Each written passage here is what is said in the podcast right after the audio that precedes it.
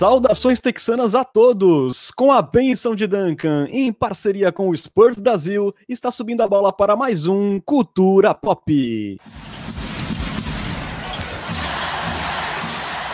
Sejam bem-vindos ao episódio 24 do seu podcast em português sobre o San Antonio Spurs. Hoje falando do retorno às quadras do Alvinegro após o surto de Covid, com duas vitórias e três derrotas na conta, mas com vários pontos positivos incluindo o despertar de Lucas Samanit. Meu nome é Renan Bellini, falando diretamente de Santos e São Paulo. Estão comigo nessa, formando um Big Tree paulista texano, meus amigos Bruno Pongas e Lucas Pastore. Olá, Bruno. Apesar aí do 2-3, é, você está indo leve para esse All-Star Break? Leve e samanicado? Super samanicado, 100%. Mais samanicado do que poetizado, eu diria. É, boa noite, boa tarde, bom dia, querida nação popista, queridos Renan Bellini e Lucas Pastore. Acho que o 2-3 ficou de bom tamanho aí devido ao Covid outbreak que tivemos, então tá tudo bem. Covid outbreak, inglês necessário ligado com sucesso. Boa noite, Lucas. É, você também vai entrar nesse All-Star Break saboreando uma rakia, que, para quem não conhece, é um conhaque de frutas típico da região dos Balcãs, onde fica a Croácia do nosso queridíssimo Lucas Samanit. Saudações, Bruno. Olá, Renan. Olá também para minha cheirosíssima nação popista. Muitas saudades de vocês. E é como diria o ex-volante Vampeta, né? Bota na mesa que eu tomo. Então, vamos começar o nosso podcast dando uma, aquela pincelada na sequência de cinco jogos que o Spurs fez antes da parada do All-Star, é, quando o time ali esteve seriamente desfalcado por causa do surto de Covid, que já tinha causado adiamento de quatro jogos da equipe. Derek White, Rudy Gay e o Devin Vassell perderam toda a sequência, enquanto o Keldon Johnson atuou apenas nos últimos dois jogos e com minutos limitados. Já o Lamarcus Aldridge não foi por Covid, ele teve problemas estomacais e também ficou de fora dos últimos dois jogos. Com a rotação ali toda remendada, o Spurs conseguiu duas vitórias em casa, uma contra o Pelicans por 117 a 114, um jogo ali apertado, decidido só no minuto final, com o DeRozan brilhando, e outra vitória contra o New York Knicks por 119 a 93, em uma grande atuação coletiva do Spurs, contra a melhor defesa da NBA, né? Veja só, New York Knicks.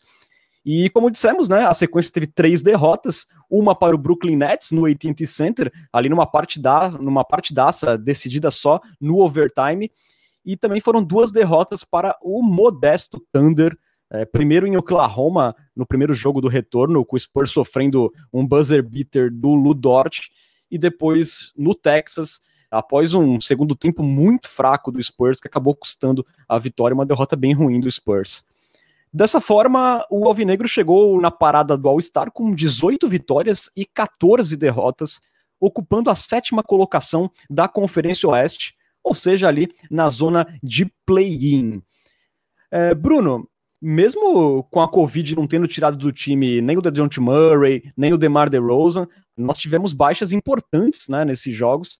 Então, assim, levando em conta isso e também os adversários que o Spurs pegou, para você, qual que é o balanço dessa sequência dos últimos cinco jogos? Eu acho que quando a gente é, especulou atrás como seria essa sequência, a gente não tinha imaginado que ela seria tão desfalcada assim, né? Tanto que na época eu lembro que eu e você falamos que seria 4-1, o Pesca, se eu não me engano, chutou 3-2, então estávamos muito otimistas.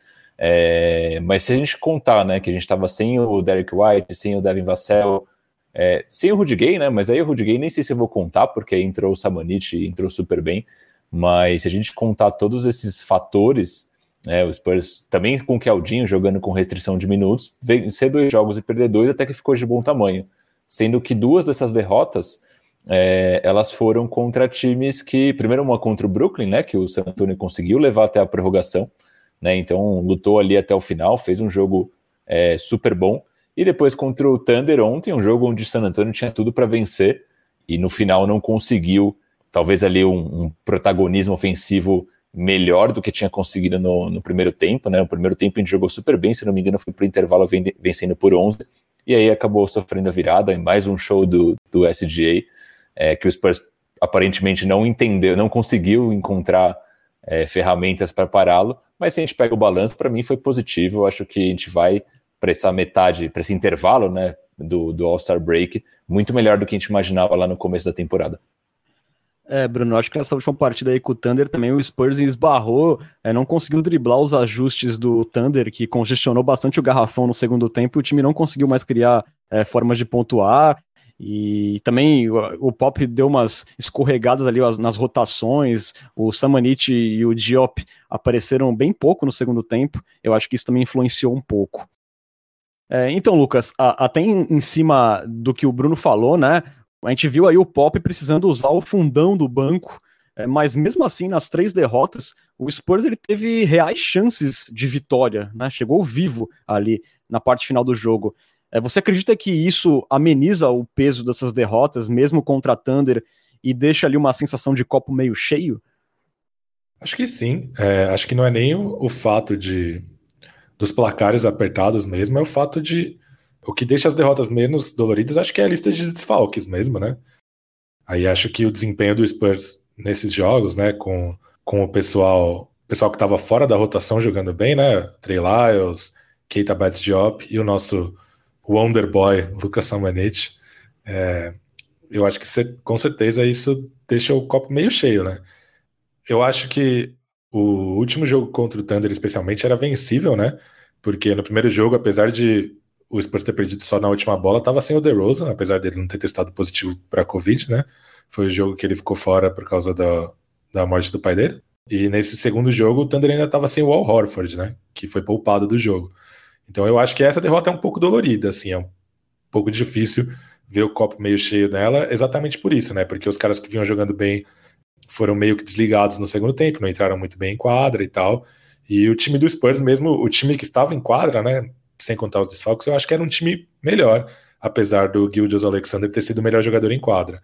Mas acho que dá, dá para não tirar, não, não fazer com que o último jogo deixe um gostinho amargo na boca. Assim. Eu acho que dá para ver o copo meio cheio assim dessa sequência covidada do Spurs. Uh, Lucas, você também se incomodou com algumas rotações do, do Pop ali no, no último jogo?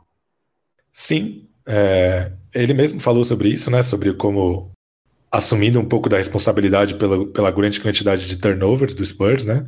É, o Greg Popovich tem rotações sempre muito definidas, né? A gente sempre critica a falta de ajustes, é, mas isso acaba tendo um lado bom, que é o entrosamento do, das duas unidades, né?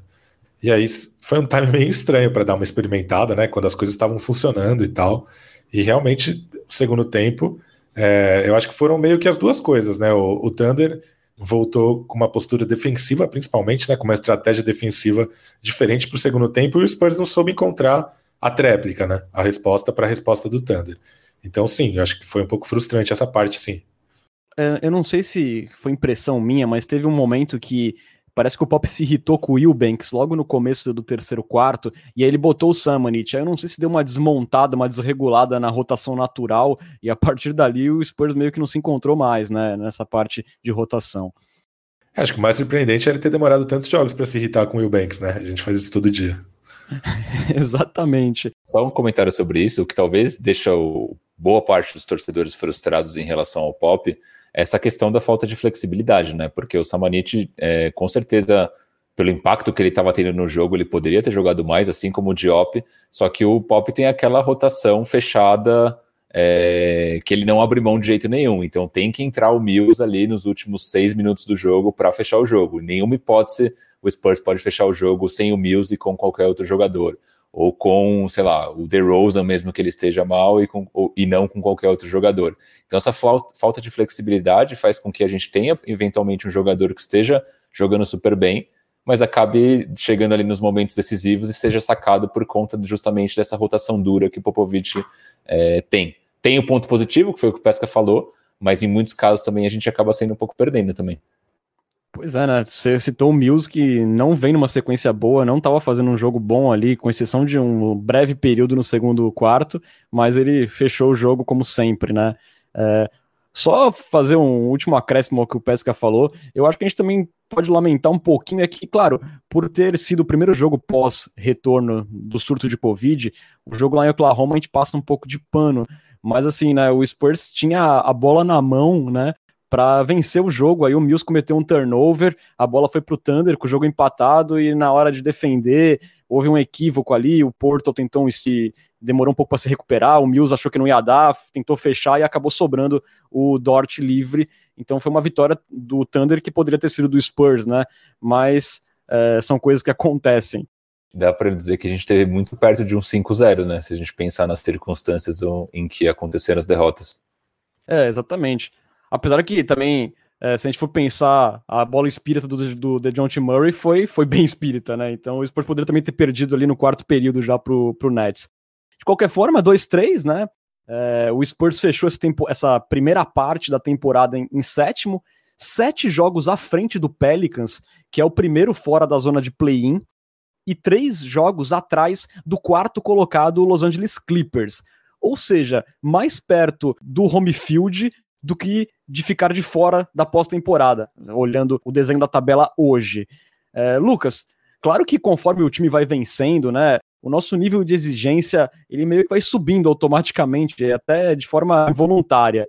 Mas assim, pensando nas conversas que a gente teve na off-season, é, é, difícil a gente não ver com bons olhos essa meia temporada do Spurs até aqui, né? Sem dúvidas. É, acho que foi aquilo que a gente falou, não lembro se no último episódio ou no penúltimo. Se alguém eh, lá no começo da temporada oferecesse pra gente o recorde que o Spurs está agora, a gente nem pensaria em não assinar, né? É, eu acho que, sem dúvidas, é claro que tem jogos que a gente pensa assim, pô, se o Spurs tivesse ganhado esse jogo, estaria brigando por um bando de quadra. É, e é natural pensar isso como torcedores, né? Mas é meio injusto a gente cobrar essas vitórias do time sem descontar as vitórias improváveis ali contra os times de Los Angeles, enfim. É, acho que, no fim das contas, as coisas não só se equilibram, como acho que é uma temporada bem positiva, assim, né? É, apesar do Spurs ter flertado ali com a briga por mando de quadra nos playoffs, é, Denver e Portland deram uma arrancada boa, né? São times mais profundos que o Spurs.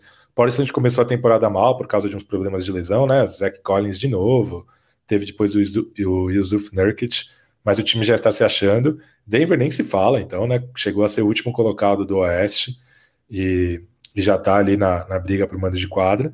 Eu acho que a tendência é acontecer isso com o Dallas também, né? O Dallas chegou a ser penúltimo colocado na Conferência Oeste, já está uma posição atrás do Spurs. Eu acho que a briga do Spurs até o fim da temporada. É, o Spurs ele tem sido regular na irregularidade, né? A temporada inteira ganhando jogos que a gente não espera e perdendo jogos que a gente já conta como certos. Eu acho que a, a briga do Spurs vai ser por mando no play-in, né? Sétimo ou oitavo, para não precisar vencer os dois jogos do play-in para poder fazer que nem o Portland fez o ano passado. Vencer só um jogo do play-in para chegar nos playoffs. Eu acho que essa é uma meta realista, assim. Dá para ser otimista e sonhar com mais? Dá. É, eu acho que a gente já está numa fase em que, que é muito difícil acreditar que o Spurs não conseguiria nem uma, uma vaga no play-in, né? O Kings já está desmoronando, o Pelicans já está falando em trocar os seus jogadores mais experientes e tal. Na verdade, não o Pelicans está falando, estão falando pelo Pelicans, mas enfim. Então eu acho que essa é uma meta realista, assim, brigar por mando no play-in. Com certeza, né? Eu acho que você foi perfeito quando você falou em regularidade na irregularidade. É, eu acho que é justamente isso que deixa a gente com aquele gostinho que quero mais, né? Porque foram jogos perdidos que eram muito ganháveis, às vezes por, por postura ou por erros bestas.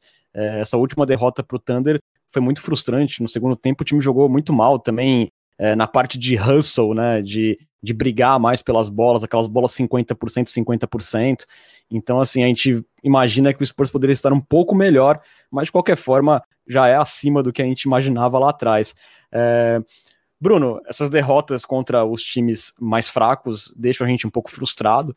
Mas se a gente pegar aí todas as 14 derrotas do Spurs, apenas 5 delas foram por mais de 10 pontos de diferença, né? E isso levando em conta, que é uma coisa que a gente esquece às vezes, o Pop teve raramente força máxima para escalar, né? O Derek White e o Lamarcus Aldridge já perderam um caminhão de jogos, então o Spurs raramente teve 100%, se é que teve alguma vez. É... Mas assim, dá para dizer que esse Spurs 2021, diante de tudo isso, diante da competitividade, ele é melhor do que a gente imaginava lá atrás, né? Porra, com certeza, com certeza. Acho que É, quem ouve a gente desde o começo deve lembrar, mas lá no começo da temporada a gente projetava o Spurs brigando ali entre as últimas posições do. Não, talvez ali é, brigando pelo play-in, mas sem descartar a possibilidade de ficar fora do play-in. Eu lembro que o meu comentário na época foi: eu acho que o Spurs pode brigar ali pela sétima, oitava posição se os jovens desenvolverem o quanto a gente gostaria que eles se desenvolvessem. E, e, acho que isso aconteceu com muitos deles, né? Então, com o Keldon, com o DeJounte, é, com o próprio Lune, que acho que o Lune talvez não tenha dado um salto tão grande quanto esses outros, mas ele ainda assim deu um salto. Então, a minha projeção, pelo menos se houvesse de fato essa evolução, seria chegar ali em sétimo e oitavo. Hoje a gente está em sétimo, imagino que a gente vai, como Pesca disse, é, estar ali no mando do play-in. O que eu acho uma injustiça, né? O sétimo ter que disputar play-in também acho um, uma certa sacanagemzinha, mas isso é outra história. Você fala isso porque o Spurs está em sétimo. Se o Spurs estivesse é. em décimo. Tem, tem, tem, essa questão também. Tem essa questão também. Mas, o, mas é isso, como o Pesca falou, né? Se me dessem um contrato lá no começo da temporada, você assina do jeito que tá, né? Com 18 vitórias e 14 derrotas, pô, assina sem, sem nem ver. É, então acho que o, o saldo é positivo, apesar justamente dessas derrotas que foram frustrantes, mas que acontecem também. Boa, concordo. E um dos motivos também para o Spurs apresentar essa melhora nessa temporada, esse bom rendimento, é que depois de dois anos fora do top 10, o Spurs tem a nona melhor defesa da NBA nesse ano, levando em conta o defensive rating, é, com o Spurs sofrendo ali 109,7 pontos por 100 posses de bola. Só que assim, né, a olho nu, às vezes a gente acaba se atentando mais às falhas, especialmente no perímetro, e o Spurs é o 11 primeiro time que mais sofre bolas de três pontos é, na liga. Mas ali, Lucas, na vitória contra o Pelicans, é, mesmo com o time desfalcado, a gente viu uma defesa coletiva que foi eficaz contendo o garrafão físico do Pelicans com o Zion, com Adams, mas que não sofreu no perímetro, né? O Pelicans converteu nove bolas de três pontos em 32 tentativas. Você acha que ali pode ser um exemplo de como o Spurs pode lidar daqui para frente com esse cobertor curto que existe na defesa, que você tanto fala, é, por causa da falta de altura? Acho que sim. É, acho que é importante falar que nesses últimos jogos também o Spurs acabou jogando com jogadores mais altos, sem perder mobilidade por isso, né? É, isso é uma característica em comum dos três alas que vieram ali do fundo do banco, né? O Trey Lyles, o Keita Bates Diop e o Lucas Samanich. São três caras que têm uma combinação, claro, em graus diferentes, mas de mobilidade de altura. Mas eu acho que talvez tenha sido o melhor jogo do Spurs em termos de rotações defensivas, assim, né? É, de cobertura, as coberturas funcionando muito bem, é, os arremessos adversários saindo sempre contestados. Acho que ajuda também o fato de ser uma equipe que busca muito o, o aro, né? O Zion, ele é o jogador que tem o melhor aproveitamento no aro na NBA, né?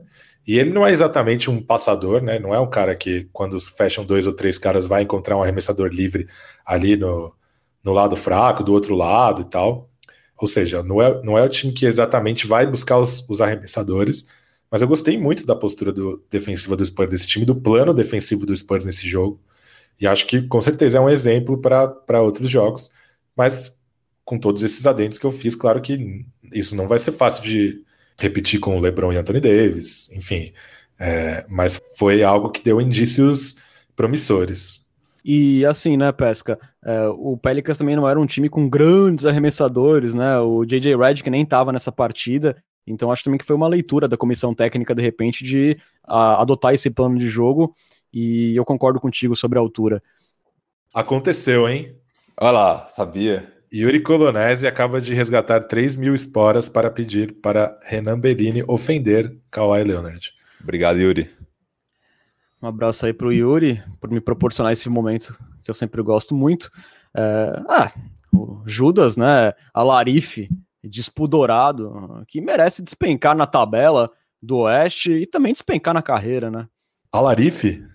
A Larife, né? Que é um trapaceiro, se enquadra bem. Despudorado é o desprovido de pudor, é isso? Exatamente. Boa. Cara, sobre defesa, vamos lá. É, eu acho que essa, essa sensação de que a olho nu nossa defesa talvez não seja uma defesa tão impactante, eu acho que ela eu estava pensando sobre isso esses dias e eu cheguei a uma hipótese e queria discuti-la com vocês. É, a gente vem muito acostumado é, de muitas temporadas do San Antonio Spurs com uma defesa muito forte, é, numa NBA onde os tiros de três talvez não eram ainda tão popularizados e a gente tinha ali um garrafão super fechado com, com David Robson e Tim Duncan, depois só com Tim Duncan. Então a gente sempre é, forjou nosso modo de assistir basquete com base numa defesa muito forte numa NBA que era muito focada talvez dentro da dentro da linha dos três. É, também na década de 90 e na década de 2000, o ritmo dos jogos ele era um pouco mais lento ou muito mais lento do que é hoje em dia. Né? Se a gente for lembrar daquele San Antonio Spurs de meia quadra e comparar com esse San Antonio Spurs de hoje, quase não dá para falar que é o mesmo esporte. Né? Então era um San Antonio Spurs que jogava um ritmo muito lento versus um San Antonio Spurs hoje que joga num ritmo acelerado. Então acho que esse ritmo mais rápido de jogo, é, somado com a movimentação de bola mais rápida, com as bolas de três, eu acho que pode dar a sensação de que a gente toma mais cestas, é, a gente é mais vulnerável devido à movimentação de bola e à rapidez, isso pode passar essa impressão de que nossa defesa olho nu ela é ruim. Mas acho que tem a ver muito com a evolução do jogo de basquete, muito mais com isso do que com o fato de de fato a gente ter uma defesa ruim. Dito isso, é, eu acho que nossa defesa foi muito bem nessa última sequência. Na temporada, né, os números dizem que foi muito bem, mas eu queria um destaque especial aqui para o nosso querido Luka Samanic, que, que realmente teve uma sequência especial nesses últimos cinco jogos, né? Não só do lado ofensivo, acho que no lado ofensivo ele foi muito bom, principalmente nos dois jogos mais recentes, né? Contra Brooklyn e contra o, Oklahoma City Thunder, mas defensivamente o impacto dele foi abissal, né? Para falar aí um, um adjetivo bem bem chique para combinar com as ofensas do Renan. É, até puxando uma, uma thread que eu coloquei ali no Twitter do Cultura Pop mais cedo, o Samanit foi o jogador que ele reduziu os oponentes ao, ao aproveitamento mais baixo em toda a liga nos últimos cinco jogos. Então ele, o Samanit reduziu os oponentes dele a 36,8% de aproveitamento. Eu puxei ali no, no site da NBA é, atletas que disputaram um mínimo de três jogos jogando um mínimo de 15 minutos por noite. Então, é, esse impacto do Samanit ele não foi só olho nu, né? A gente vendo ele pô, marcando em algumas, em algumas postas eventuais o James Harden, conseguindo marcar é, o Lonzo Ball, o Brandon Ingram, é, jogadores mais fortes no garrafão, como o Julius Randle. Tem um, um dos vídeos que eu coloquei ali no Twitter do Cultura Pop, tem ele é, fazendo uma defesa que eu acho impressionante sobre o, sobre o Randle.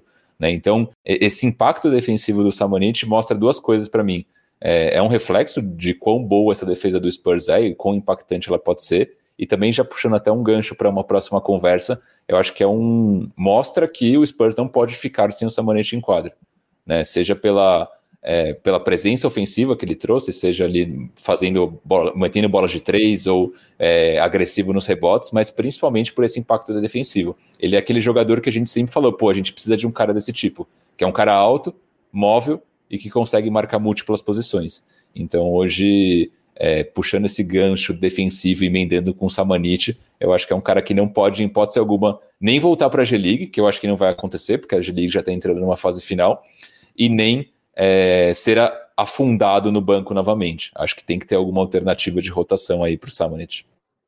Boa. Já que o Bruno falou, né, contextualizando, o Samanit, ele foi chamado da G-League depois do surto de Covid, e, e, ele já entrou em quadra ali se mostrando como um jogador de NBA de uma forma que a gente queria muito. É, alguns não tinham muita esperança. Eu mesmo estava meio desconfiado, apesar que depois das performances dele na G-League eu fiquei um pouco mais animado, mas ainda tinha minhas dúvidas. Só que ele realmente foi muito bem. É, no primeiro jogo com o Thunder, ele começou jogando como titular, mas nos restantes ele veio do banco, mas isso não fez diferença. Ele jogou em média ali 17 minutos, teve uma média de 7 pontos, com 35% de aproveitamento dos três pontos, é, 5,6 rebotes, e ele teve o melhor plus-minus do time nessa sequência de cinco jogos, mais 7,2. A melhor partida dele foi contra o New York Knicks. Ele atuou ali por 20 minutos, anotou 14 pontos, sendo 9 deles em bolas de 3 pontos, pegou 7 rebotes, e aí na parte que o Bruno falou, ele limitou ali o Julius Randle, que foi eleito All-Star pelo leste, né? O principal jogador do New York Knicks. O Samanik limitou ele a 3 de 7 nos arremessos de quadra quando o Samanik foi o marcador primário. É, isso tem um impacto enorme, né? E, e assim, além dessa limitação que ele impôs ao Randall, isso também ajudou a tirar um pouco a confiança do jogador. No segundo tempo, o Julius Randle fez apenas três pontos, né? E ele é o principal jogador da equipe do, dos Knicks. Então, o Samanik teve um impacto direto nessa vitória. E, Lucas, eu não sei o que você pensa, mas acho que a partir do, do momento que o Samanit se mostra capaz de marcar e limitar a principal estrela do time adversário, para mim isso é uma espécie de batizado dele como um jogador de NBA que pode jogar já e que já pode contribuir, é, se credenciando a ter mais minutos. O que, que você pensa aí do Samanit nesse lado defensivo da quadra que se destacou? É, eu penso, eu penso isso também, penso parecido com o Bruno, seria uma judiação é, o, ver o Samanit fora da rotação agora. Engraçado, né? Porque, sei lá, é, a gente falou aqui várias vezes durante o podcast antes de ver o Samanit indo lá para a G-League que a gente não sabia muito sobre o Samanit, né? não sabia nada, na verdade, né?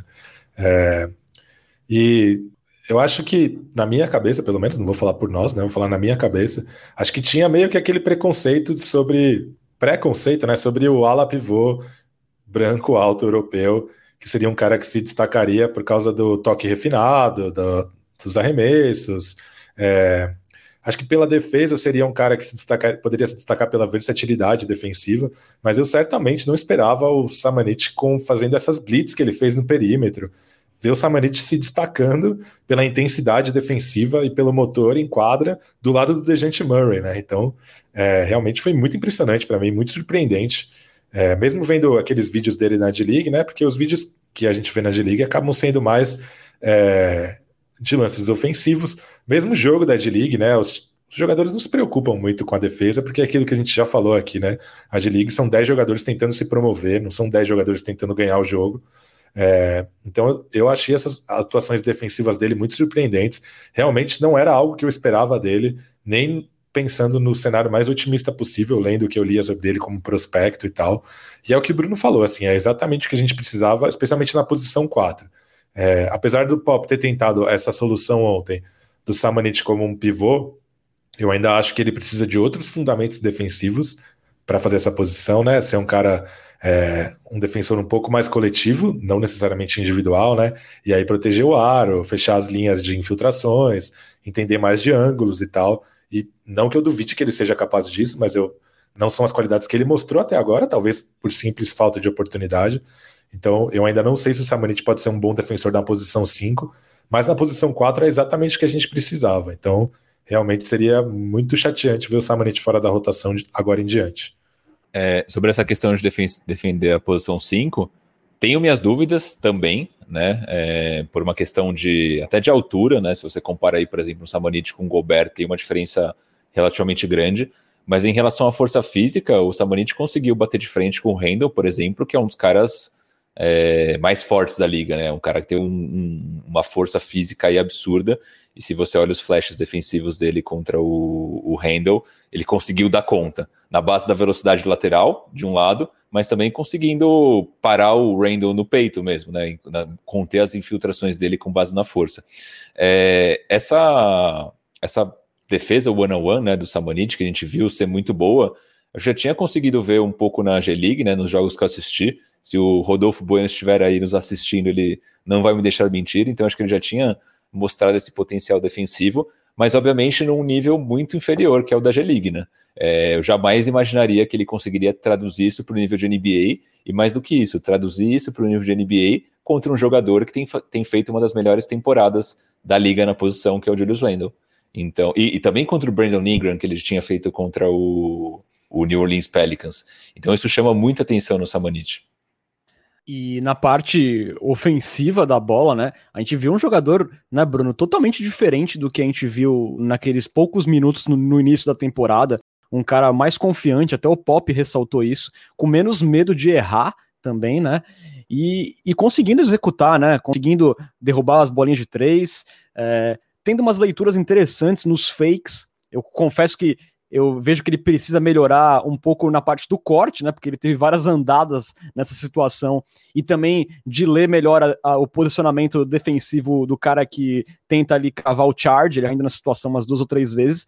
Mas assim, ele mostrou instintos bem interessantes e o arremesso, se não foi perfeito, foi 35% de aproveitamento, mas deu bons sinais, até pela falta de hesitação dele, foi um ponto positivo, né? Sim, e você tinha, o Renan, você tinha puxado os dados do primeiro, do, da sequência inteira do Samanit, né, a média ali de 7 pontos, mas se a gente pega esses dois últimos jogos, foram 11 pontos e meio, com 57,1 nos arremessos de quadro e 40% na bola de 3. 7 rebotes e 1,5 roubo, nada mal, né? Nada, nada, perfeito. Só puxando aí duas estatísticas também que me chamaram a atenção, ele foi o segundo jogador do Spurs nesse período de cinco jogos. Não, mentira. Ele foi o, o segundo jogador do Spurs nesses últimos dois jogos, né? Que ele participou um pouco mais, é, com mais pontos de segunda chance. Né, então, ali aproveitando é, pontos depois de pegar uma, um rebote ofensivo, alguma coisa do tipo. E ele, nos rebotes, foi também o segundo jogador do time, só atrás do Purdle. Né, num time que tem o Keldon Johnson, o DeJounte Murray, o próprio DeRozan, que acabam pegando muitos rebotes, ele ficar em segundo nessa, essa estatística acaba chamando um pouco de atenção. Gostei muito da agressividade dele nos rebotes. O Bruno tocou num nome que é um cara que pode se beneficiar muito de, uma, de um possível aumento de minutos do Samanit, que é o Keldon Johnson, né? É, como a gente já falou em podcasts anteriores, o Keldon Johnson é um cara que se destaca pela força física, marcando um cara como John Collins.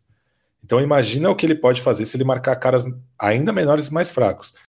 Acho que uma prévia disso, né? Um, a gente acabou vendo nesse último jogo do Spurs, vendo o que um cara como o Ludort é capaz de fazer como, contra um pontuador de elite como o DeMar DeRozan, né? Então você tem um defensor muito forte, marcando caras das posições 1, 2, 3, é, pode ser ainda mais impressionante do que ele se degladiando ali com caras da, da posição 4. Então acho que o Keldon Johnson, a médio prazo, é um cara que pode ganhar muito com um possível crescimento do Samanit. É, concordo plenamente. E assim, eu também eu queria fazer uma observação é, rápida que eu notei, né? É, na parte do ataque, né, Lucas? É, a gente viu ele chutando mais bolas de três, né? Trabalhando aberto no perímetro, mas eu confesso que eu gostaria de ver em algumas situações ele trabalhando no post. É, teve uma situação que o Nets estava jogando com um time bem baixo e tava o Tyler Johnson marcando o Samanit. Eu falei, meu, é, a gente viu ele fazer muito na G-League essa jogada de post. Então, é um jogador também que apresenta uma versatilidade no ataque, né? Ela pode também ser explorada e se tornar uma peça mais interessante ainda. Para mim, o jogo de costas para cesta foi um dos carros-chefe do Samonite na G-League. Né? Ele estava muito bem recebendo a bola, girando e fazendo cesta. Então, acho que talvez, não sei se para essa temporada, acho que o Pop não vai fazer isso, mas acho que a partir da próxima temporada pode com certeza ser uma alternativa para o ataque dos Spurs. Boa. E assim, né, a, a questão que vem agora na cabeça, né, a gente gostaria de ver o Samanik sendo utilizado na rotação, mas quem poderia sair, né, Lucas? Porque a gente já tem eh, dificuldades de encaixar os jogadores e a gente vai ter o retorno em breve do Rudy Gay, do Lamarcus Aldridge também, que já voltou e acabou tendo problema de lesão, mas o Rudy Gay especialmente, né? É um jogador assim que ele tem a sua contribuição, a gente sempre fala que ele é um mal necessário, embora ele seja um imã, um cara que concentra muito o jogo ofensivamente, mas ele acaba sendo necessário por causa da altura dele para compensar, especialmente na defesa. E, aí, como é que fica essa situação? É, seria mais interessante para o Spurs hoje ter o Samanit do que o Rudy Gay? Então, eu sou uma voz dissonante nesse podcast em relação ao Rudy Gay, né? Eu já, falaria, eu já falei que eu teria tirado ele da rotação lá atrás, quando o Derek White voltou vocês não concordaram comigo. É, e também no último podcast, né, quando a gente estava falando sobre cenários de troca, eu falei que não achava a temporada do Rudy Gay tão boa assim. É, também fui o cara mais ranhetinha em relação ao Rudy Gay. A questão para mim é que o que torna o Rudy Gay importante para a rotação dos Spurs nessa temporada, na minha opinião, não é o que ele traz, é o que os outros não trazem, né? Que é a questão da altura e da defesa. É, Acho que ele tem números históricos, mas a maioria desses números são coletivos, né? Então, o defensive rating, o plus minus, tudo ali é, inserido no contexto da, daquela segunda unidade que fez uma primeira metade de temporada muito boa. Então, eu já sou o cara mais crítico em relação ao Rudy Gay de nós três. Então, essa pergunta para mim, eu sou um pouco suspeito para responder isso, né? Mas, mas sim, eu, eu gostaria muito de ver o, o, o Samanit no lugar do Rudy Gay quando todo mundo estiver em forma. Mas eu entendo que as coisas não são tão práticas assim, né? Não são tão preto no branco, né? Você tirar o Rudy Gay da rotação significa praticamente, pode significar praticamente encerrar a passagem dele por San Antônio, abrir mão de uma possibilidade remota que seja de troca. E é diferente você ter é, um cara como o Lucas Samanit no banco ou você ter um cara como o Rudy Gay no banco. É, são, são caras de, de importâncias diferentes para a NBA, né? É, de histórias diferentes, trajetórias diferentes, até dentro do Spurs mesmo, né? De longevidades diferentes e tal. Mas, sinceramente, eu me importo pouco com essas últimas coisas e gostaria sim de ver o, o Samanit com esses minutos do Rudy Gay já a partir do próximo jogo, caso esteja todo mundo à disposição. Eu acho muito difícil o Pop fazer isso. Acho que se o Samanit for entrar na rotação, vai ser no máximo naqueles minutinhos do Vassel, que é um novato, né? A gente não pode esquecer que é um, é um cara que já foge da curva por ganhar minutos logo de cara. Então eu acho improvável que isso aconteça, mas eu gostaria muito de ver. É, eu penso exatamente igual o Pesca. Eu gostaria de ver, mas eu acho muito difícil que aconteça. E também não sei como é que vai ser com o Vassel voltando. É, e para você, Bruno, é, eu nem vou perguntar quanto ele entrar na posição do Aldridge, porque vocês já falaram que não vem ele nesse momento aparecendo mais na posição 5. Então seria realmente o Rudy Gay ali para sair para o Samanik poder entrar, né? É, primeiro que eu gostei bastante desse tapinha com luva de pelica do Pesca, né? Falando que ele era uma voz dissonante no podcast.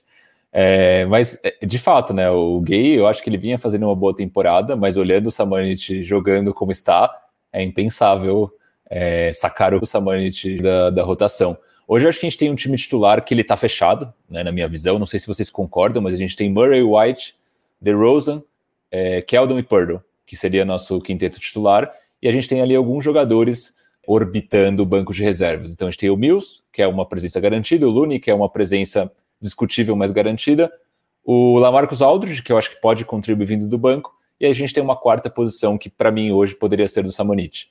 O Gay, para mim, rodaria nessa, nessa rotação, né? ficaria ali como uma moeda de troca de fato. A gente tem o Vassell, que poderia eventualmente ser um décimo jogador, né, entrar nessa rotação como décimo jogador, e depois tem os fillers do elenco, que seriam Eubanks, Diop e Lyles, né, que seriam caras para entrar eventualmente com uma lesão, com uma, é, com uma caganeira do Aldridge e assim por diante. É, é, a gente também teve problemas é, intestinais, por assim dizer. É, mas eu vejo a rotação dessa forma, né? O banco, eu sacaria o Gay, de fato, colocaria essa Manite. Vejo o Aldridge ainda com importância se ele não for trocado. No jogo contra o Thunder, por exemplo, achei que o Spurs sentiu falta de um cara como o Aldridge na segunda metade. Um, um cara que poderia, por exemplo, colocar o Muscala no post e fazer algum estrago. Né? Então, vejo dessa forma mais ou menos a rotação do Spurs para próximos jogos. É, eu só discordo do Bruno quanto, quanto ao Aldridge. Cada dia eu vejo menos serventia no Aldridge e mais ocupação de espaço ali. Claro que seria muito bom se o Samanit conseguisse suprir e jogar na posição 5, porque, sim, o Aldridge foi muito bem vindo do banco contra o Pelicans, né? Ele anotou 21 pontos, se aproveitou muito é, em post-ups contra esses pivôs reservas, mas aí você pega o jogo contra o próprio OKC, que foi o primeiro da volta. Ele chutou 10 bolas e converteu 3. Contra o Brooklyn, ele chutou só 3 e não converteu nenhuma. E ficou em quadra apenas 15 minutos num jogo que teve prorrogação. Então, assim, é, o Aldridge parece que cada dia mais ele se desvaloriza cada dia mais eu tenho menos esperança dele render alguma coisa em troca para o Spurs. E mais é, é, aquilo, né? Com o Samanik não conseguindo fazer essa posição 5 e ou nenhum outro jogador fazendo, a gente teria o Wilbanks, né? E, que eu achei que não foi muito mal, não. Eu não acho que foi tão pior assim com o Wilbanks ao invés do Aldridge, mas é, realmente fica a, a posição, o spot que seria mais plausível para o Samanik entrar nesse momento seria justamente o do Rudy Gay, mas eu acho que não vai acontecer, não. podemos seguir? Alguém quer, quer fazer uma defesa do Lamarcus Aldridge? Ou podemos seguir? Não. Então tá bom. A, a, defesa, a defesa, possível de se fazer ao Lamarcus Aldridge é um ataque a Drew Wilbanks, né? O, é única... o Samanit vai fazer a defesa do Aldridge. Porque ele foi muito bem na defesa. É, é, falando dessa parte do, do elenco, né, do Spurs, né, a gente falou desses jogadores que são os backups, né, os que estão fora da rotação, mas que quando entram estão dando conta do recado. Essa sequência mostrou muito isso. A gente viu o, o Bates Diop é, contribuindo ali, tendo 50% de aproveitamento dos três pontos. contestando bem na defesa, tendo atividade na tábua de rebotes. É, foi um jogador muito útil. É, essa parte dos três pontos, a gente falava lá atrás, quando ele foi é, recrutado pelo Spurs como two-way, é, que tinha um upside, né? Um jogador que tinha um upside nessa parte da bola de três pontos. Eu realmente não esperava que ele chutasse tão bem nesse início, embora a mecânica dele seja meio estranha, mas a bola cai. E também o Trey Lyles, né? Que, que eu gosto tanto, né? Contém ironia, é, que teve aí quatro dos cinco jogos como titular, atuando 29 minutos por partida. Ele teve 12,2 pontos, com 45,5% de aproveitamento nos três pontos sete rebotes e um roubo de bola de média contra o New York Knicks. Ele teve 18 pontos e foi o cestinha do Spurs, anotando quatro bolas de três pontos. Foi o nono jogador do Spurs a conseguir ser o líder do time em pontuação em um jogo, né? As outras equipes, é, no máximo, tiveram sete jogadores diferentes que, diferentes que conseguiram chegar à marca é, de liderar o time em pontuação numa partida. Então o Lyles foi mais um mostrando como esse elenco do Spurs tem contribuído. E assim, né, Pesca, o banco do Spurs, é, nesses cinco jogos, ele mesmo depenado, com todos os desfalques, ele manteve ali a média de quase 40 pontos por partida, contra o Knicks foram 55. É, então, assim, mostra a profundidade desse elenco do Spurs. É, será que ela também pode, de repente, alavancar é, o Spurs numa briga contra esses outros times aí do Bololô, pelo play-in, porque assim, o Spurs não tem estrelas de primeira prateleira, mas de repente toda essa vastidão de elenco com os caras entrando e contribuindo é, pode dar uma compensada para o Spurs nessa briga contra Dallas, contra um Denver de repente. É, acho que sim, acho que a força do, do Spurs em relação ao banco é indiscutível, né? É, aqueles números históricos que o, a segunda unidade ali com Mills, Gay, Vassell e Potter tinham ali, na, tinham ali na primeira metade da temporada, é justamente porque, proporcionalmente, né, é, os reservas do Spurs são muito melhores do que a concorrência, do que os titulares do Spurs. Apesar de, sei lá, ser meio claro que os titulares do Spurs são melhores que os reservas do Spurs, né? Momento Caio Ribeiro aqui. Mas, é, e o Lyles, apesar de ser um, um cidadão criticado nesse espaço, né? Se você pensar que ele, sei lá, é o 12 jogador do Spurs, 11 ali, ele e o Banks são 11 e 12. Aí você tem um cara que tem esse tamanho e converte bola de 3, ok. É, se você comparar o Lyles com todos os 11 e 12 jogadores da NBA, acho que ele não vai destoar nem para mais nem para menos, vai ficar ali na média. É, o Keita Bates-Diop, então, para um two-way nem se fala, né? É, se pensar que, sei lá, o, o outro two-way do, do Spurs é o Witherspoon, né? É, você tem ali tem um, um valor é, obtido muito superior ao valor esperado de um jogador que é um two-way, né? Eu lembro quando o Spurs anunciou a contratação, a gente falou aqui no podcast que mesmo se fosse para apostar no Bats Job para a 15 vaga, né, que está aberta até agora, a gente aprovaria e tal. Então, como um two-way, então nem se fala. Então é legal ver caras ali de fim de banco, né, de fim de, de rotação, de fim de elenco, contribuindo. É, Ainda tem o Trey Jones, né? Que acho que é, ele não é o Weatherspoon, né? Apesar de ele ser um cara que hoje é o último jogador da rotação do Spurs, né? Penúltimo, vai, contando o Weatherspoon, mas o último contando só os caras que têm contrato profissional. Ele é um cara que em algum momento o Spurs vai precisar fazer alguma coisa com ele, ou envolver ele numa troca, ou achar um espaço para ele, porque ele é um bom jogador. Ele é um floor general, né? Ele é um cara que organiza o ataque, ele é um cara que defende com firmeza, né? Com dureza, que joga duro, que compete. Então, realmente, a profundidade do elenco do Spurs, se isso não se reflete, como o Renan falou, em estrelas, né? Se talvez o, o melhor jogador do Spurs não, não esteja entre os melhores jogadores da liga, o segundo melhor, o terceiro melhor, ali a partir do quinto, do sexto, do sétimo, do oitavo, a gente está muito bem na fita. Então eu acho que isso, sem dúvidas, é, um, é uma arma importante na briga por posições ali até o fim da, da temporada regular. Só queria puxar esse comentário do Nothing, falando que se após a atuação de ontem já podemos dizer que Lyles será a camisa aposentada na franquia. Acho que essa é para você, viu, Renan? Uh, não, eu faria um DVD aí, aproveitando esses ótimos lances. Ele teve uma jogada bonita, parecendo o Boris Dial. Faz o DVD aí e aí oferece junto de brinde algum pacote de troca aí. Fala assim: Ó, oh, cara, esse cara aqui é muito bom, olha como ele é liso tal. Uh, não sei se vai se repetir muitas vezes, não. E, e agora falando um pouco mais sério, eu, eu até acho embora os números do Lions tenham sido muito bons, eu acho que o Diop pode ser até mais útil para o Spurs, justamente pela parte defensiva. Eu acho que ele se mostra um defensor superior ao, ao Lions, e eu acho que isso pode ser mais importante nas entradas dele. Como ele estava muito bem é, no, jogo, no último jogo contra o Thunder, e inexplicavelmente ele sumiu da quadra no segundo tempo. O, o eu acho que sofre um pouco daquele mal da G-League, né? Que acho que não lembro se foi você ou o Pesca tinham comentado, né? Ele tava ele entra é, pensando em se autopromover, ou estava acontecendo isso, né? Então ele entrava, é, dava uns arremessos meio loucos, uns step backs, umas jogadas meio é, sem propósito, mas depois, quando ele teve um tempo sólido de quadro, acho que ele conseguiu ter uma contribuição boa.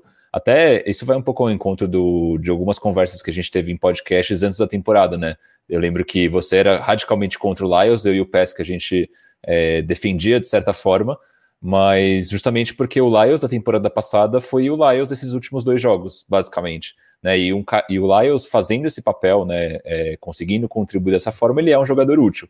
É o jogador dos sonhos? Não é, mas como o Pesca disse, para oitavo, nono jogador do elenco, décimo jogador, até quebra um galho. Sobre o Diop, gosto que ele é um cara que defensivamente, principalmente, tem um impacto, né? ele consegue defender aí múltiplas posições, então acho que pode ser um jogador bem útil até para a gente pensar é, no futuro, porque ainda é um cara relativamente jovem também. Eu gostei do radicalmente contra o Lyles é, que, eu, que eu fui lá atrás. Não foi radicalmente, eu apenas preferia outras opções a ele naquele momento.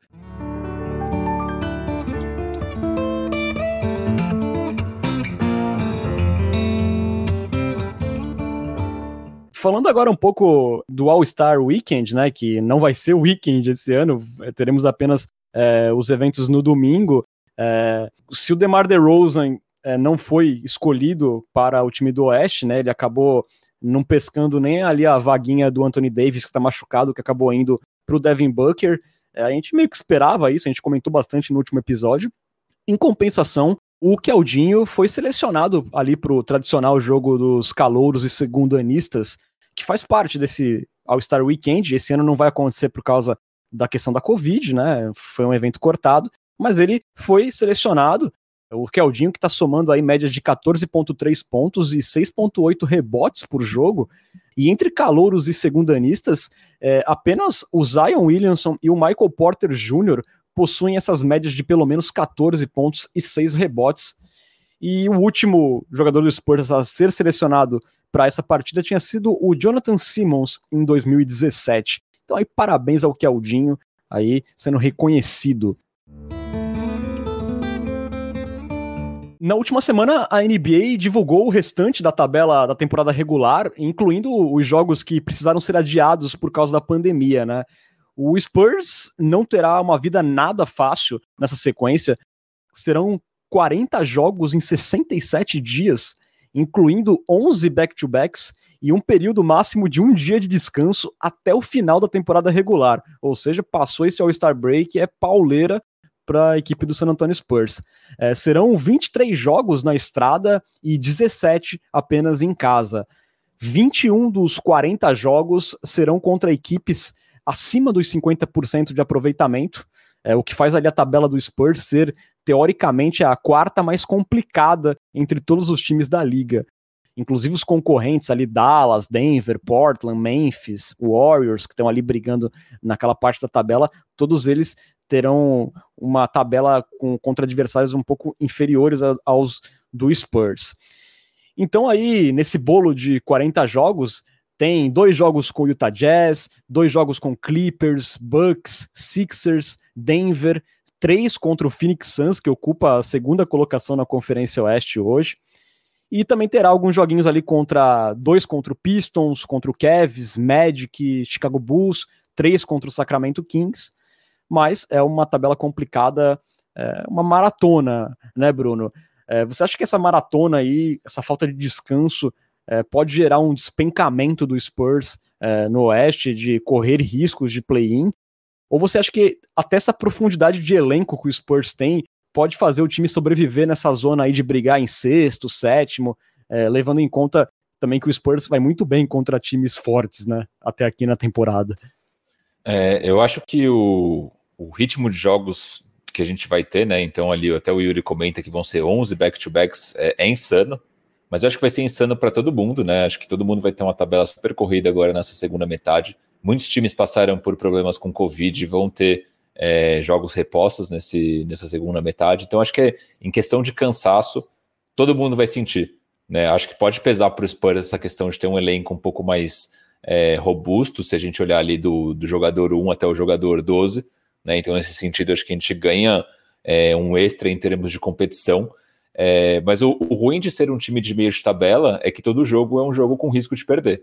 Né? Quando a gente torcia para o Spurs ali, sei lá, em 2005, 2007, até 2014, é, quando a gente pegava ali um, um Hornets da vida, ou um New York da vida, a gente, pô, é, nem precisava assistir, você ia dormir sabendo que o Spurs ganharia ali tranquilamente. Hoje em dia, não. Um jogo contra o Bulls é um jogo que você tem que é, com a faca entre os dentes, porque se você não ganhar, o Bulls vai, vai, vai arrancar seu couro. Isso vale para basicamente todos os times da NBA hoje, né? Tirando ali um, algumas exceções, e mesmo essas exceções, tipo, se a gente pega um Kings da vida, você dormir ali meio de, de olhos fechados contra o Kings, eles vão ganhar de você.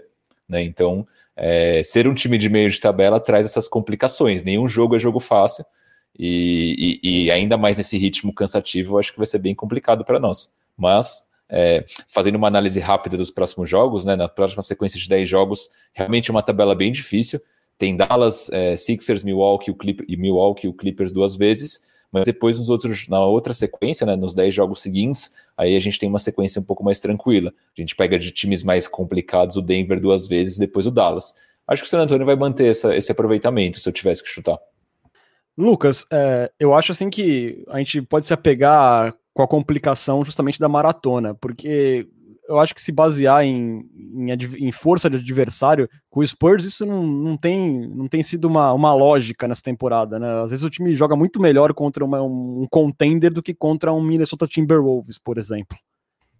É, exatamente. É, nem só por isso, assim, o, o que realmente me, me deixa preocupado são esses, essa questão dos 11 back-to-backs, do ritmo, né, dos jogos remarcados e tal porque o Spurs tem tido um desempenho muito ruim nos back-to-backs dessa temporada, né?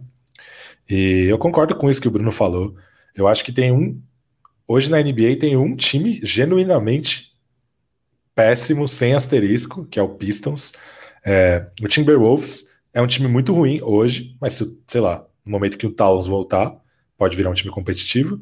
O Houston a mesma coisa, é um time que perdeu as últimas 10, mas era um time completamente diferente antes da lesão do Christian Wood. É, e aí, fora da zona de play-ins, você tem ali o Pelicans. Não é um absurdo perder pro Pelicans num jogo que o Zion pega fogo. Não é um absurdo perder pro, pro Kings num jogo em que o, o Fox pega, pega fogo, o Hilt joga bem, o Harrison Barnes acerta tudo. Ali na, na Conferência Leste é a mesma coisa, né? Você tem, sei lá, o Magic fora da, da zona de play mas é um time que tem os seus bons jogadores.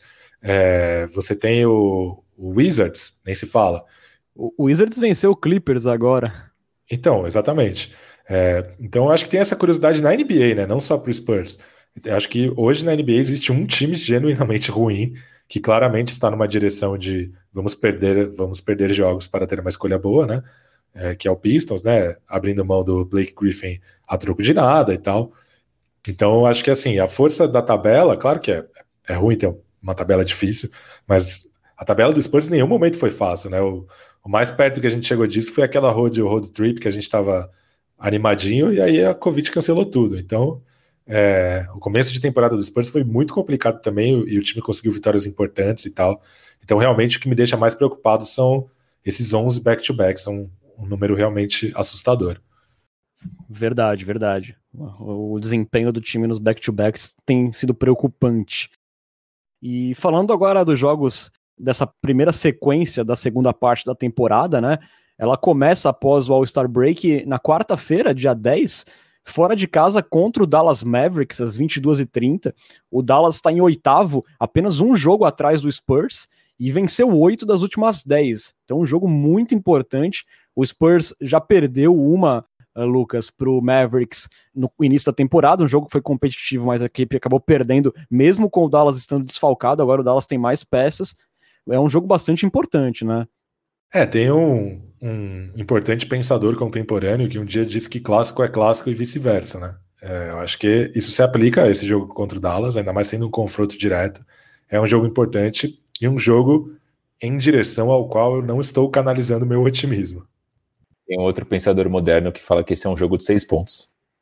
Jogo de seis pontos. É, eu acho que é um jogo muito difícil, gente, mas eu acho que o, a gente vai falar dos próximos jogos, mas eu acho uma partida que o Spurs deveria ganhar, embora seja difícil, mas deveria ganhar. Uma porque já perdeu o jogo, um jogo pro, pro Dallas em San Antonio, e para compensar essa derrota contra o Thunder é, antes do All-Star Break. E porque o Dallas, tudo indica que vai estar disputando ali posição, se o Spurs conseguir manter a regularidade que teve nessa primeira parte da temporada, o Mavericks vai ser um time ali brigando com o Spurs diretamente. Então é uma vitória importantíssima se o Spurs conseguir. Na sequência, na sexta-feira, o Spurs enfrenta o Orlando Magic às 23 horas no AT&T Center. O Magic, que é o penúltimo na Conferência Leste, nem tem muito o que dizer. O time do Spurs precisa vencer essa partida. Até porque dois dias depois inicia o primeiro back-to-back -back desses 11, começando no domingo na Filadélfia contra o 76ers, que é o líder da Conferência Leste, acabou de ganhar do Jazz aí no confronto direto, jogo às 19h30 no domingo, uma partida assim, né, Bruno, para testar também o nosso poeta, né, vai, vai pegar ali o Joel Embiid em fogo ali na corrida pelo MVP, o Sixers é um time sempre muito físico, vamos ver como o Spurs se sai nesse teste. Eu ia falar isso, tô ansioso para ver o Purdle jogando contra o Embiid, porque o último jogo entre os dois não foi lá muito bom pro Poeta, né? Foi na bolha. O Embiid deitou no Poeta, carregou ele de faltas, o Poeta saiu exausto.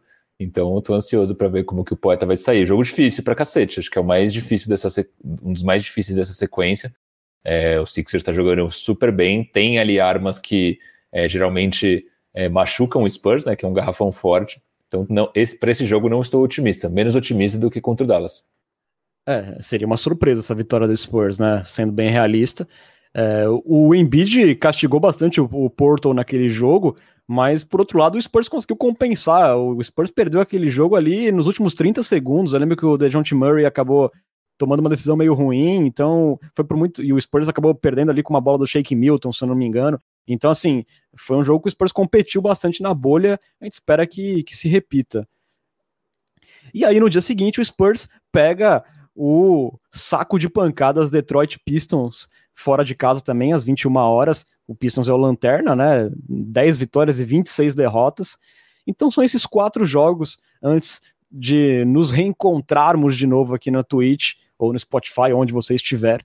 É, Jogos, assim, dois muito acessíveis e dois bem difíceis.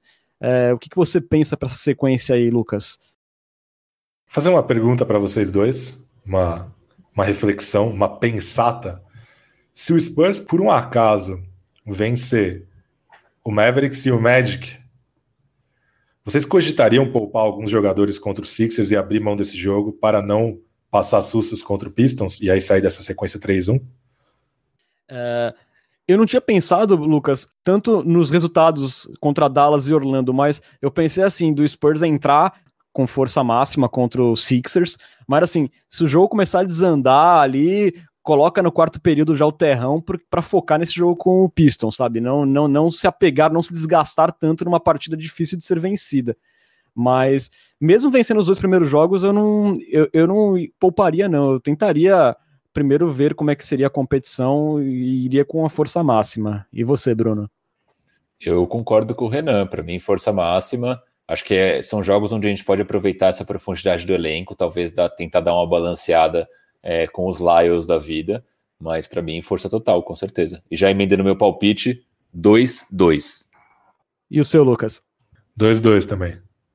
Eu vou de 3-1, vamos ganhar do Mavericks, do Magic e do Pistons. E só complementando aí o que o. Terminando de responder aí a pergunta do Pesca, talvez eu não pensasse em, poupar contra os Sixers, mas de repente o Pop pode poupar alguém contra o Pistons, sabe? Se é alguém desgastado, você pode usar a profundidade do elenco, usar um Diop, usar um Lyles, né, um Samanit com mais tempo.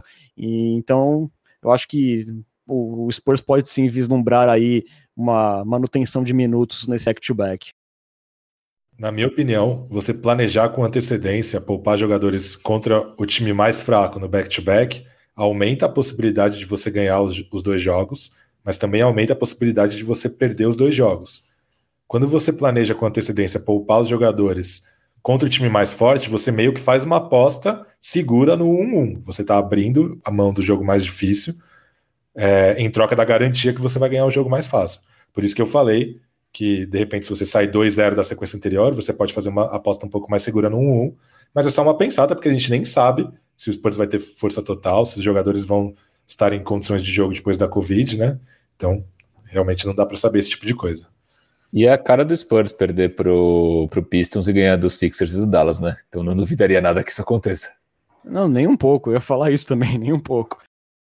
Bom, galera, vamos agora começando nossos quadros finais aqui, já na reta final do nosso podcast.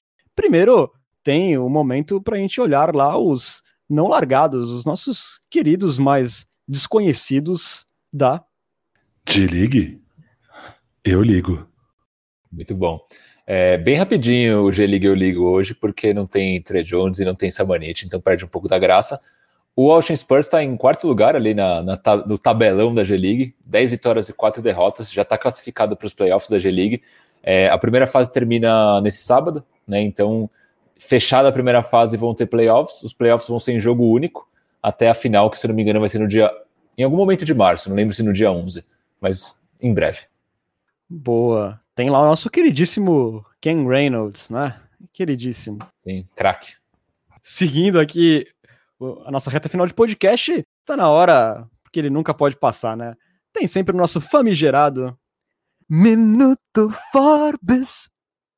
Cara, você não acredita que às vezes eu me pego falando isso, tipo, pela casa durante em alguns dias, assim, tipo, é, essa vinheta é muito boa. Foram sete jogos do Milwaukee Bucks nessa, nesse ato de podcast que a gente teve, com seis vitórias e apenas uma derrota.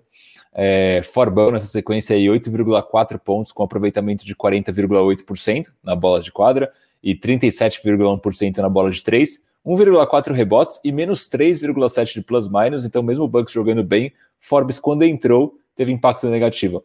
É, na temporada, o Forbon está aí com 9,3 pontos, com 46,7 de quadro e 44,8 na bola de 3, 1,3 rebote e 0 de plus-minus. Então, Forbes dá para dizer que ele é um jogador nulo. É isso. pois é, né? O Drew Holiday voltou, o Bucks voltou a vencer. É, chegou a hora, galera, da nossa queridíssima Coyote Talk. Coyote Talk.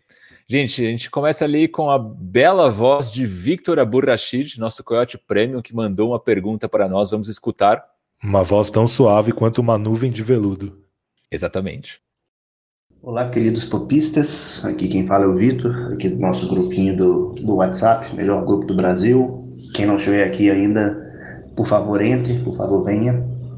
A pergunta é sobre trade deadline, né? sobre o movimento que a gente pode fazer ou não fazer e que sentido que a gente deveria buscar, né? A gente está com desempenho mediano no sentido, não, não, no sentido de estarmos na média da NBA, não no sentido de, mas é, estamos acima, bem acima do esperado até, mas né, não somos um contender, também não vamos ser um daqueles times que vai pegar uma pique topo de loteria, se pegar uma loteria é bem lá no final dela, é, mas provavelmente assim, temos grande chance de estar nos playoffs se a gente não, não mexer nesse time, e isso tem seu valor, né? Dar uma, uma rodagem de playoffs para esses jogadores.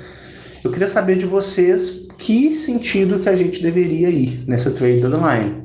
No sentido de comprador, de tentar trocar alguns assets aí para algum jogador melhor que aumente as nossas chances de brigar, por mais que não vamos ser um contender de fato, não vai ter nada extraordinário assim se a gente não faz nada e fica com esse time, ou um ajustezinho ou outro, mas ficamos com esse time para ganhar essa rodagem e vamos ver ano que vem com a evolução desses jogadores, ou se vamos para um movimento de vendedor. E aí trocamos aí principalmente o DeMar DeRozan, né, nossa peça com maior valor de mercado, pra, por outros assets, mas isso significa piorar o time esse ano e talvez aí perder a nossa chance de playoffs. Para onde a gente vai? E antes de mais nada, muito obrigado, Vitor, pelo áudio e por esta bela voz de nuvem aveludada. Eu não vejo o Spurs muito como comprador, porque não tem peças muito atrativas que valham a pena serem trocadas nesse momento, né? Então, sei lá, eu acho que envolver os jovens jogadores do Spurs numa troca, mais escolhas de draft, acho que só vai valer a pena se um dia, sei lá, o Bradley Bill entrar no mercado e colocar o Spurs como um dos seus destinos aceitáveis. É, eu não, não, vejo muito valor de troca no Aldridge, no Rudy Gay, no Mills. Mesmo no DeRozan eu não vejo muito valor de troca, porque um cara com contrato aspirante acaba valendo muito menos do que ele joga, a não ser que ele se comprometa a renovar o contrato com sua franquia de, de destino. É, mas eu, nesse momento, também não envolveria o DeRozan se não fosse por outro jogador desse calibre. Então eu não vejo o Spurs muito como comprador nesse momento. É, como vendedor, eu também não, não, confio muito no valor de troca de nenhum desses caras. Eu acho que o, o Aldridge e o Gay não podem render mais do que ou algumas seconds ou um contrato ruim. É, há, um, há, uns tempos atrás a gente até falou aqui no podcast a possibilidade, por exemplo, de trocar o Aldridge pelo Al Horford pau a pau. É, eu acho que esse tipo de troca seria interessante. É, mas para resumir, assim, eu, eu não acho que o Spurs teria uma postura de comprador agora. Mas eu acho que o Spurs tem que entrar no, no bolo como vendedor. Tem que estar tá ali ouvindo ligação por quem quer que seja. E se chegar uma proposta boa, vamos para cima. Eu acho que hoje em dia não tem jogador inegociável no elenco. Eu acho que se chegar alguma coisa pelo Aldridge, olha, para recusar tem que ser muito ruim, viu, nesse momento. Porque eu fico pensando, né, quais destinos que poderiam ter o Aldridge, né? Lá atrás a gente cogitava, antes da temporada até, né, o Boston Celtics precisando de um, de um big de repente, mas aí você tem no mercado hoje, é, nesse mercado disponível para trocas de repente, um Drummond. Para o Celtics o Drummond seria muito mais interessante que o Aldridge. É, eu, eu, vejo o, o Hit, o Hit de repente talvez, né, mas aí tem aquela questão toda de bater salário que a gente citou no último episódio, o que, que, o, que, que o Hit daria em troca pelo Aldridge? Eu acho que o Aldridge poderia fazer algum sentido no Miami Heat, mas você também tem ali o John Collins também esperando uma proposta no, no Hawks, o que, que seria mais interessante nesse momento? Então, assim, eu acho bem difícil o Spurs conseguir alguma coisa decente pelo Lamarcus Aldridge. É, pelo Rudy Gay, de repente, pelo que ele acrescenta vindo do banco, mas eu acho bem difícil. Eu acho que o Spurs perdeu a, uma boa janela de tentar trocar o Aldridge lá antes da noite do draft. Eu vi uma thread legal no Twitter sobre isso, é, bem rapidinho, que falava justamente que trocar esses caras não é tão simples assim, né? Por mais que a gente queira trocar Aldridge, Gay e tudo mais, é, eu acho até que eles têm um pequeno valor de mercado, mas tem muito torcedor que fala, pô, troca o Aldridge ou o Gay por uma second, mas tem a questão de fazer o match salarial. E com a questão do match salarial, acaba sendo difícil essa troca, porque você tem que colocar um jogador com salário parecido, e jogadores que têm esse, um salário parecido com o dele, geralmente na, na maioria dos casos, são jogadores úteis para esses times, né? Então, não são trocas fáceis. E aí teve aqui, um, já puxando né, o comentário do Matheus Gonzaga, o Leopão perguntando: suponha que fosse possível salarialmente, fariam Aldridge por Forbes?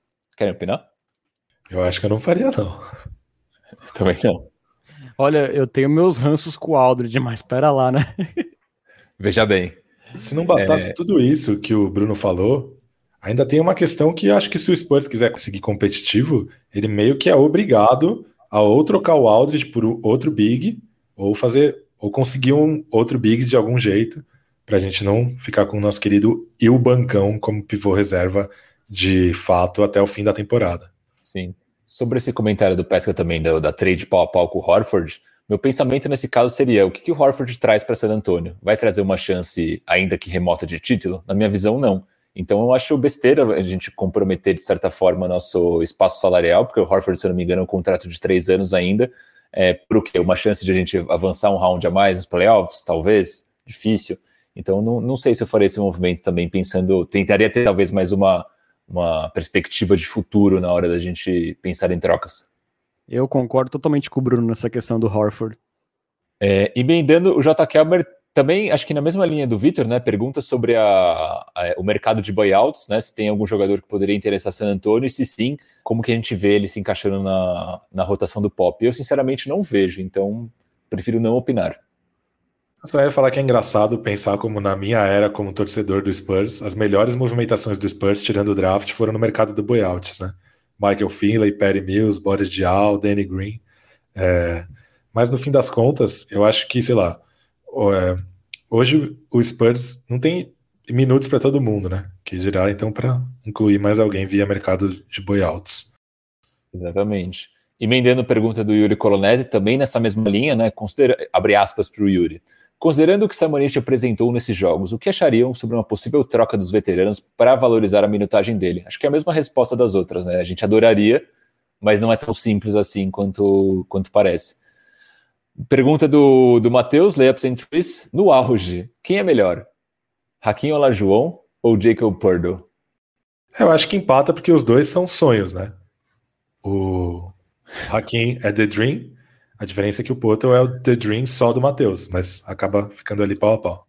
Elas por elas, fato. Uh, pergunta do Henrico Perseu, nossos Coyotes Prêmios, é, mandando muitas perguntas hoje. Expectativa para os playoffs: pegar o freguês Suns ou enfrentar o Judas na primeira rodada? O que, que vocês prefeririam? Eu preferia pegar o Denver ou até o Jazz, hein? Porque eu não boto muita fé nesse Jazz, não. Eu acho que o Jazz tem uma carinha de Atlanta do Coach Bud. Mas eu acho que eu preferia pegar o Suns do que o Clippers logo de cara, assim. Eu também preferia o Suns, não por medo do de Tucujo, mas porque o Suns, quando vê ali a Silver Black, dá uma tremidinha na base lá em, em Phoenix, né? Não é Popop que o diga. É, eu prefiro o Suns também, porque perder depois do Clippers pro Judas ia ser, tipo, triste. É, Passando aqui pelos comentários da Twitch, teve um comentário bem legal do FBDOVL, não sei qual é o nome, se tiver por aí, conte para nós qual é o seu nome. Ele fala assim: esse elenco do Spurs com mais uma estrela, até onde poderia chegar? Essa achei, achei bacana essa pergunta. Depende o que, o que a gente perderia para colocar essa estrela. Se for só colocar uma estrela, eu acho que é ali um. Pensa que a gente pega um cara legal ali na free agency, pensando já no ano que vem. E não perde ninguém? E não perde ninguém. Tipo, você coloca o LeBron nesse time. Não, sei lá, pega um Domantas, um Domantas Sabonis da vida, por exemplo. Mas aí você está tá sendo bem, bem generoso com o conceito de estrela, né?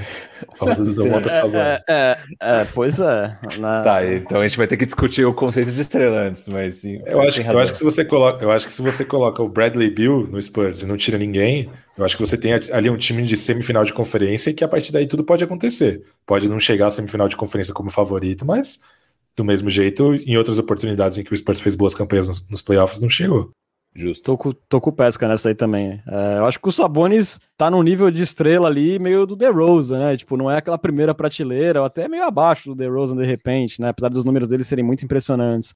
Mas se fosse um cara assim que nem o Bradley Bill, né? Que, que vinha aí até outro dia com 35 pontos de média, realmente a gente teria como sonhar um pouco mais alto, mas eu acho muito difícil a gente conseguir esse tipo de jogador nesse momento do Spurs. Sim, mas às vezes um cara como o Sabonis ou o próprio Randall, que a gente falou agora há pouco no, durante o podcast, poderiam levar esse time para outro patamar, né?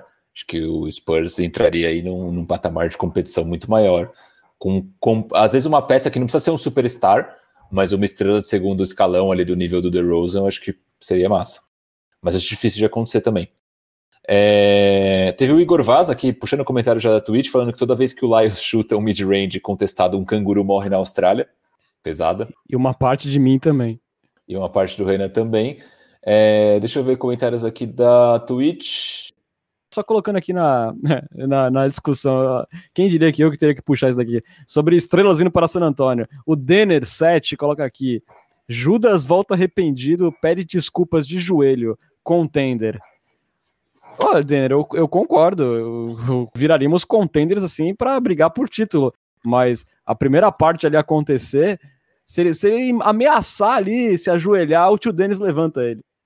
Bom ponto. Só para fechar, antes do eu me matar, vou puxar uns comentários muito rapidinhos do Twitter para valorizar a audiência qualificada da cultura pop. Teve o Gustavo Ferraz, que falou assim: que o Spurs ganha dos times pica e é enrabado pelos times mais ou menos. De fato. Acho esse comentário muito bom. Tive que puxar. o... Que seria aí o, o popular pro, pro Robin Hood, né?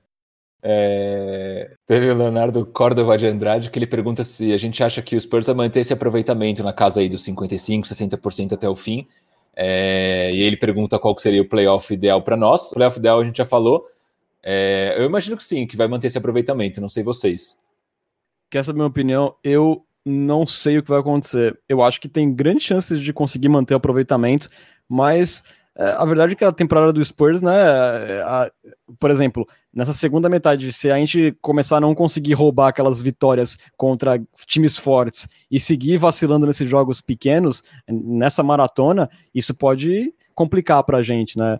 Mas eu acho que dá, acho que dá. Eu, eu, eu acho, inclusive, que ali até o quarto lugar, é, tudo pode acontecer, embora tenha times com elencos um pouco melhores que do Spurs, né? Com, com mais força, com mais estrelas, mas acho que por essa profundidade, como o banco do Spurs está jogando, eu acho que o Spurs está ali no bololô, cara. Entre o quarto e o décimo, tudo pode acontecer. Tudo pode acontecer. Teve o Elroy Patashnik, que sempre comenta também, perguntando se seria loucura dizer que dá para sonhar com o segundo round. Eu imagino que é difícil, mas não é loucura, mas bem complicado. Teve a Sonia Curry, é... Sonia Curry, falando assim: Quero um momento samanicado no próximo episódio do podcast. Por favor, nunca te pedi nada cultura pop. Sugestão de nome do quadro: Samanicado seja vosso nome. Adorei o nome, a sugestão da, da Sônia. E depois o Biel veio logo embaixo perguntando: agora não sei se eu leio samanicado ou samanitado. Uma boa pergunta essa. Samanicado tem uma. Soa melhor, samanicado. É mais brasileiro. Pode, pode ser. E aí, a última agora, de fato, foi só, só uma reflexão. Eu coloquei ali uma enquete no Twitter do Cultura Pop perguntando se você pudesse voltar no tempo hoje, quem escolheria no draft de 2019? Lucas Samanich ou Brandon Clark? 126 votos, 71,4% dos nossos é, leitores do Twitter escolheriam Lucas Samanich. E vocês? Renata bugou agora, da tela azul, percebeu? Escolheria Lucas Samanich sobre LeBron James, não tô nem aí, cara, entrega as taças. É isso aí. Eu, eu não sei se eu quero responder essa pergunta ainda, nesse momento. Talvez um pouco mais para frente, hoje ainda é meio difícil. Eu, eu, vou falar uma coisa. Se tivesse escolhido o Brandon Clark, como eu quis tanto na noite do draft, possivelmente a gente não teria Keldinho. Então, vai. Lucas Samanit. Tá bom, gostei da fugida pela tangente. E é isso, gente. Acabou a Coyote Talk de hoje. Valeu, galera. Você pode seguir o Cultura Pop nas redes sociais. Estamos no Twitter, no Facebook, no Instagram, no arroba Cultura Pop Pod. Mesmo endereço da Twitch, onde você pode assistir às nossas gravações e também apoiar o Cultura Pop. Assinando nosso canal, você vira um Coyote Premium e ganha benefícios exclusivos, como estar com a gente num grupo de WhatsApp, dar pitacos em nossos roteiros, mandar perguntas em áudio para a Coyote Talk, como fez o nosso queridíssimo Vitor, e também ganhar emotes exclusivos para interagir no chat da Twitch. E o melhor de tudo, para quem tem Amazon Prime, a inscrição sai de graça. Basta associar a sua conta da Twitch no Prime Gaming e se inscrever no canal do Cultura Pop, sem nenhum custo adicional. Aí você só vai renovando mês a mês, né? Sem nenhum custo adicional, mas é necessário renovar a cada mês. Em caso de dúvida, você procura a gente no inbox que a gente ajuda você no processo. Inclusive, Lucas, é, você tem aí o nome dos novos Coyote Premiums que assinaram a gente é, nessa sexta-feira? Durante a gravação do episódio, a gente teve uma chuva de renovações aqui. Vamos agradecer todo mundo. Vitor Aburachid já está com a gente há três meses e falou que seu cabelo está muito bonito. Jean Santiago, três meses. J. Kelmer, três meses. Yuri Colonese, quatro meses. E antes da gravação do podcast, a gente teve o Felipe Ito, o Paulo Lira e o Zé Kust é, assinando. Então, quem quiser entrar no nosso grupo de assinantes no WhatsApp, procura a gente nas redes sociais e manda o número que a gente coloca vocês no grupo. Isso aí. E aí, ano que vem, todo mundo participando do Fantasy. Esse ano fechou mais cedo. O Fantasy aí chegando na reta final, pegando fogo. Aí eu no confronto com o nosso querido Lune BR. Também o nosso queridíssimo Matheus Gonzagas do Jacobs Entries. Aí também brigando pelas primeiras colocações. Tá muito legal o nosso Fantasy. Então venha fazer parte do time, venha fazer parte da matilha, vire um Coyote Premium. É, para ter acesso aí a todos os episódios, busque pelo Cultura Pop no seu agregador favorito. Toda semana, se a tabela ajudar, tem episódio novinho para você. E lembrando que o Cultura Pop é uma parceria com o site Spurs Brasil, que desde 2008 é a sua fonte de notícias em português da franquia Silver Black. Acesse lá spursbrasil.com. Valeu, Bruno. Muito obrigado aí por mais um podcast, depois desse pequeno hiato aí por causa das circunstâncias. Valeuzão. É, esperamos aí um início bom de segunda metade de temporada do Spurs. Obrigado, Renan Bellini, Lucas Pastore, Nação Popista. Estou cada vez mais samanicado. E, gente, fiquem em casa se vocês puderem, porque o negócio tá feio. Com certeza, vale aí o aviso do Bruno, é super válido. Cuide de você, cuide da sua família, precisa sair, use máscara, porque não tá fácil o negócio lá fora. Valeuzão, Lucas. Muito obrigado por mais um Cultura Pop. Obrigado você, Renan, pela mediação serelepe. Obrigado também ao Bruno pelos comentários incanceláveis. E aí é como diria a cantora Beth Carvalho, né? Se o sonho acabar, se a fila andar, não vou aceitar facilmente. Boa.